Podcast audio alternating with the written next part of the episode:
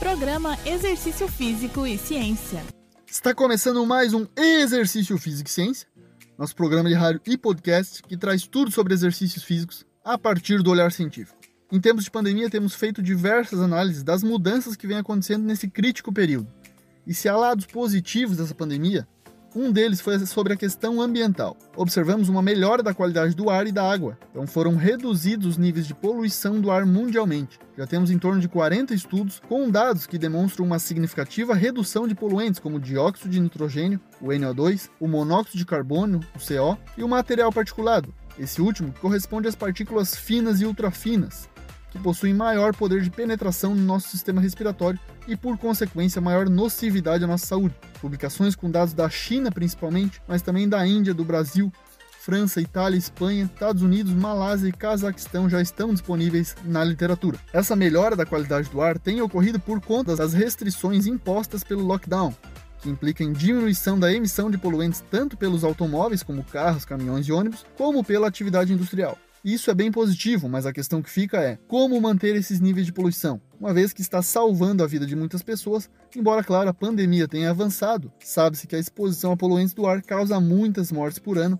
e essa redução tem contribuído para a menor morbidade e também mortalidade da população. Considero então uma oportunidade para pensarmos em que ações podemos tomar para que consigamos manter a poluição em níveis adequados, desde ações individuais até as coletivas de uma sociedade. Ok, falamos do impacto ambiental causado pela pandemia, mas e qual a relação com a atividade física?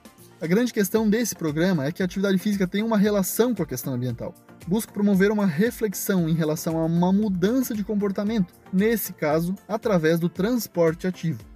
Recente pesquisa publicada no periódico Environment International demonstrou que existe 1 bilhão de carros no mundo, sendo que esse número vai aumentar para 1,6 bilhão em 2040.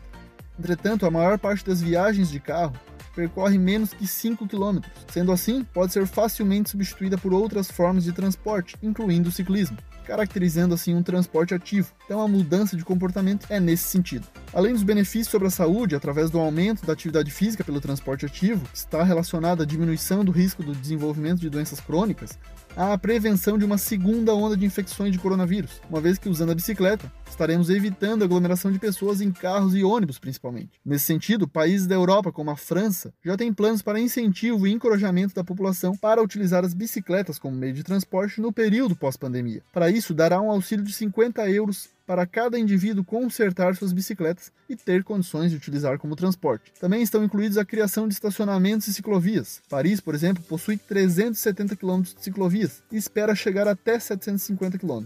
Em nível de comparação, São Paulo hoje possui 500 km de ciclovias, porém com seis vezes mais habitantes do que a capital francesa. Milão, na Itália, está aproveitando as ruas vazias para construir ciclovias e ciclofaixas. E aí eu pergunto: e o Brasil?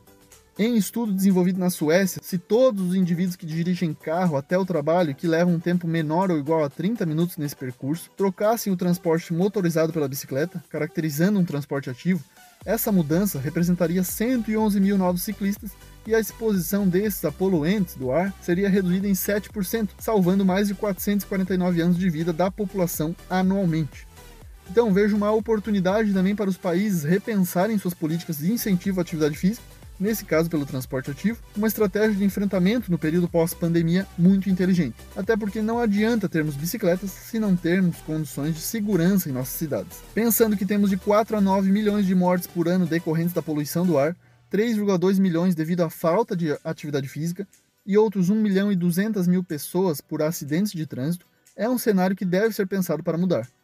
Resumindo, há grandes benefícios do transporte ativo e faço questão de evidenciá-lo no futuro próximo, uma vez que promove a saúde da população através da atividade física, evita novas infecções, pois mantém o distanciamento social e reduz os níveis de poluição do ar, que também, consequentemente, favorece a saúde da população a curto, médio e longo prazo. Esse foi mais um Exercício Físico e Ciência. Espero que tenham gostado dessa análise de hoje. Futuramente trataremos em programa especificamente dos benefícios do transporte ativo à saúde. Lembrando que todos os nossos programas estão no Spotify e no Deezer. Um abraço e até a próxima. Você ouviu Exercício Físico e Ciência com o professor Fábio Dominski. Só aqui na Rádio Desk FM 91.9.